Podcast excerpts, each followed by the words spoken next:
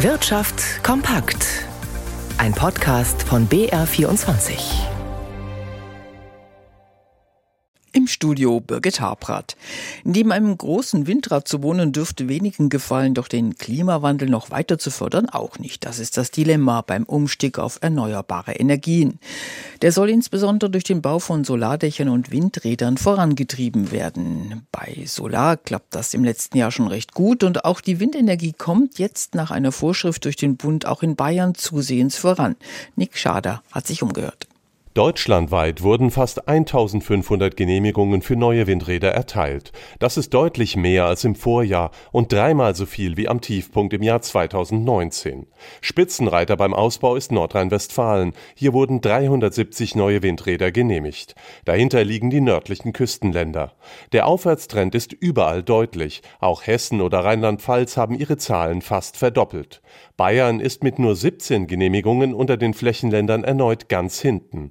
Das Land werde immer weiter abgehängt, kritisierten Experten und Verbände gegenüber dem SWR. Der ansonsten positive Trend würde aber zeigen, dass die neuen Windkraftmaßnahmen der Bundesregierung funktionieren. Das Bundeswirtschaftsministerium erwartet, dass sich der Ausbau noch weiter beschleunigen wird. Tesla hat ein Problem. Dem E-Autobauer fehlen Einbauteile in Grunheide bei Berlin. Die Produktion steht für etwa zwei Wochen still.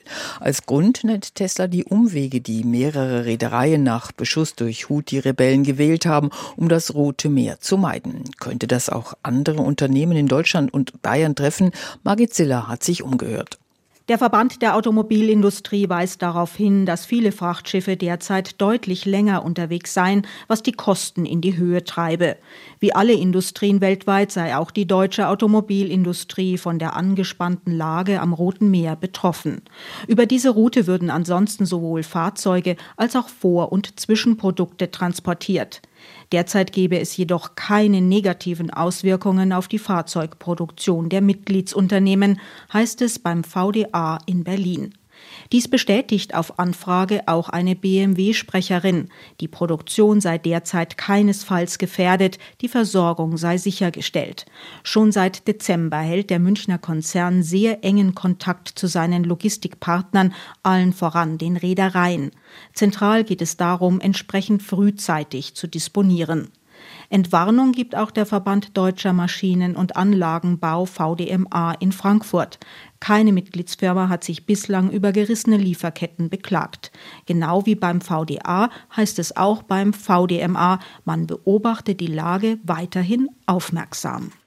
Weitere Meldungen des Tages im Überblick. Zug fährt nicht in Kürze ein. Rund jede dritte Verbindung der Deutschen Bahn war im vergangenen Jahr unpünktlich.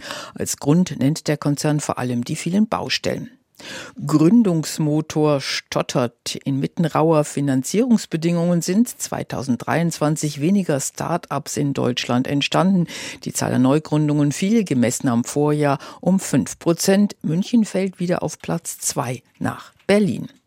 Reiselust steigt deutlich. Laut einer heute vorgelegten Studie könnte die Nachfrage nach Reisen heuer auf das Niveau von 2019 kommen, dem bisherigen Rekordjahr. Allerdings müssen Verbraucherinnen und Verbraucher sich auf gestiegene Preise einstellen. US-Luftfahrtbehörde schaut genauer hin. Nach dem Zwischenfall mit einer Boeing-Maschine, bei der im Flug ein Rumpfteil herausbrach, wird die Produktion des betroffenen Typs 7379 MAX inklusive der Zulieferer einer Überprüfung unterzogen. Am Vortag hatte die Behörde Ermittlungen gegen den Konzern bekannt gegeben. Und damit zum Blick auf das Börsengeschehen. Airbus hat im vergangenen Jahr seine Position als Nummer eins im Flugzeugbau ausgebaut. Der Konzern lieferte deutlich mehr Maschinen aus als der US-Wettbewerber Boeing. Stefan Liener hat im BR24 Börsenstudio die Reaktionen darauf verfolgt. Wie kommt die Nachricht von Airbus denn an den Märkten an? Sehr gut. Airbus ist einer der großen Gewinner im DAX. Heute mit einem Plus von drei Prozent legt die Aktie des europäischen Flugzeugbauers deutlich zu. Und da spielen mehrere Faktoren rein. Zum einen eben die deutliche Produktionssteigerung im vergangenen Jahr auf 725 ausgelieferte Flugzeuge.